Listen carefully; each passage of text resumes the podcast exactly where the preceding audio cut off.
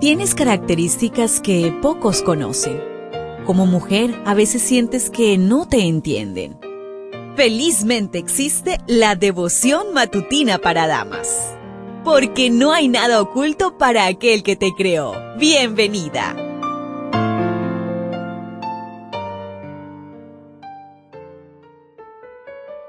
Hola, hola querida amiga, querido amigo. Qué grato es volvernos a encontrar nuevamente a través de este audio.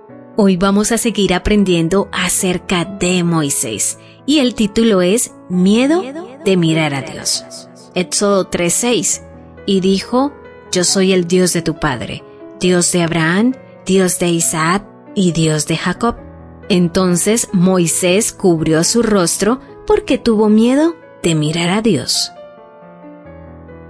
40 años habían pasado desde que Moisés huyó de Egipto debió aprender y desaprender mucho antes de estar listo para ser el líder de los ejércitos del Dios de Israel. Moisés, el soberbio y apresurado, llegó a ser humilde y manso, y con miedo se acercó a una zarza que ardía sin consumirse, donde Dios se le apareció. Mientras pastoreaba las ovejas de su suegro Jetro, Moisés aprendió a escuchar la voz de Dios. Fue en la escuela de la negación propia, del cuidado de un rebaño testarudo, donde este líder aprendió la paciencia y el control de sus pasiones. Antes de que fuese usado para gobernar, necesitaba aprender a obedecer. Su corazón debía estar en armonía con Dios antes de que pudiera enseñar la voluntad divina a Israel.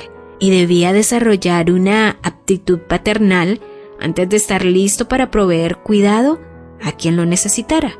Fue en la humilde labor de un pastor de ovejas donde la infinita sabiduría encontró el lugar apropiado para entrenar a Moisés como líder de una multitud. A medida que cuidaba del rebaño, desarrollaba una actitud compasiva y paciencia en el sufrimiento. Patriarcas y Profetas, páginas 226 y 227.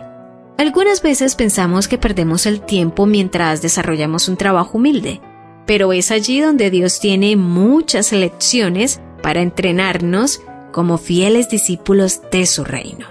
Moisés, el que huyó como fugitivo de la justicia, es llamado para ser el caudillo libertador del pueblo de Israel. El poder de Dios no se limita por causa de nuestras faltas y pecados. Al contrario, se glorifica en el rescate de un alma y se llena de gozo cuando alguien que estaba en el camino del mal puede ser usado en su servicio.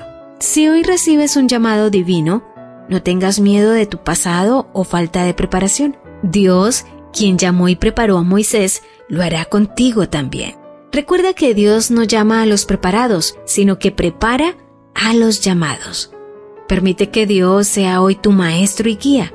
Si crees que Dios tiene un plan para ti, pero aún tienes algún miedo, confiésalo en secreto y queda en silencio hasta que escuches su dulce voz diciéndote como le dijo a Moisés en Éxodo 3:12.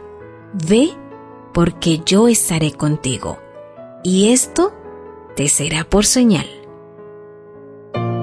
¿Lo ves? ¿Te das cuenta? Tu creador tiene el manual perfecto de tu estructura femenina. La devoción matutina para damas vuelve mañana. Gracias a Canaan Seventh day Adventist Church and DR Ministries.